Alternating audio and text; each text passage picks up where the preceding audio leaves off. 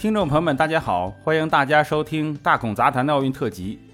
我们今天呢聊一聊东京奥运会首次出现了兴奋剂的事件。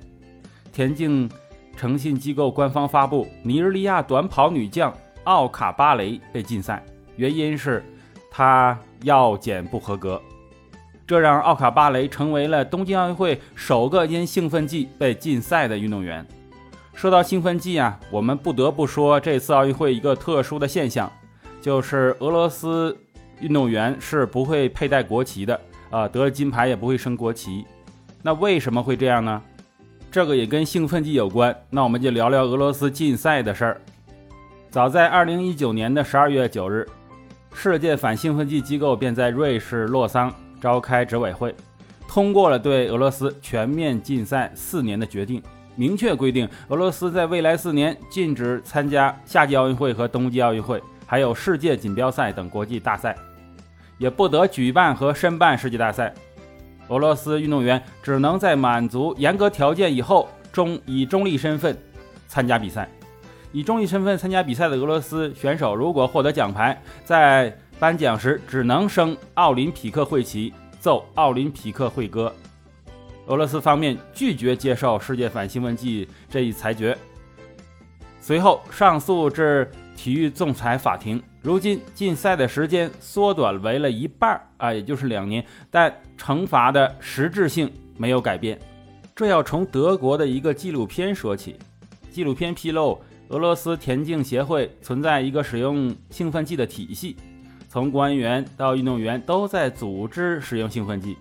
节目播出后啊，国际奥委会要对这个纪录片涉及的内容进行进一步的调查。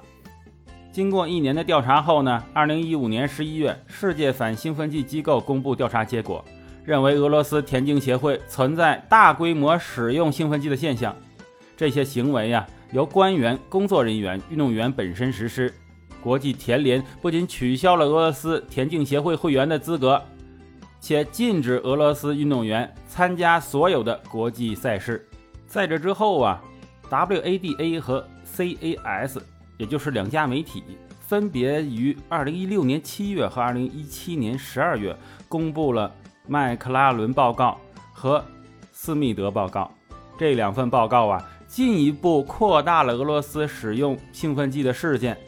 报告称，有充足的证据显示，俄罗斯运动员在俄罗斯政府的帮助下，集体有组织地服用兴奋剂，并认定俄罗斯一千多名运动员涉及违规使用药品。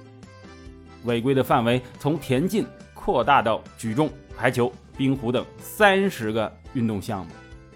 二零一六年六月二十四日，俄罗斯六十八名申请参加里约奥运会的田径代表。向国际体育仲裁法庭提出申诉，要求代表俄罗斯参加里约奥运会，但被驳回诉讼。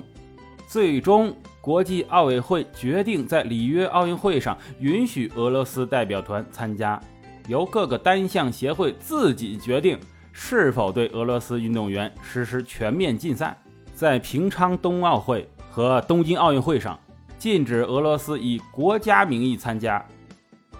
但是能证明清白的俄罗斯运动员可以在奥林匹克旗帜下以中立身份参赛。回顾整个现代奥运会历史啊，之前从未有过对一个国家单项组织集体禁赛，甚至对其整个体育代表团实施全面禁赛。二零二零年三月，国际田联对俄罗斯田协开出了高达一千万美元的重磅罚单。并要求其在七月一日之前先缴纳五百万美金罚款，以及一百三十一万美元的相关调查工作和法律程序所产生的费用。余下罚单延期两年交纳。对此处罚呀，俄罗斯田协一度拒绝执行，但在国际田联发布的措辞强硬的报告里面啊，称如果八月十五日。收不到俄罗斯这个钱，就取消俄罗斯田协的成员资格，俄罗斯运动员也无法以中立运动员身份参赛了。最终，俄罗斯田协还是屈服了，在八月十二日支付了全部罚款。大部分观众呢还是觉得用兴奋剂不好的。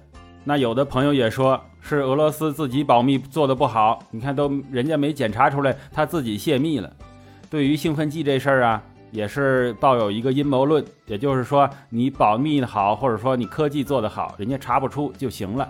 因为确实很多呃其他国家有这种现象啊，隔了好多年，甚至说啊隔了十年八年的，把那个尿样拿出来一检查，发现有兴奋剂了。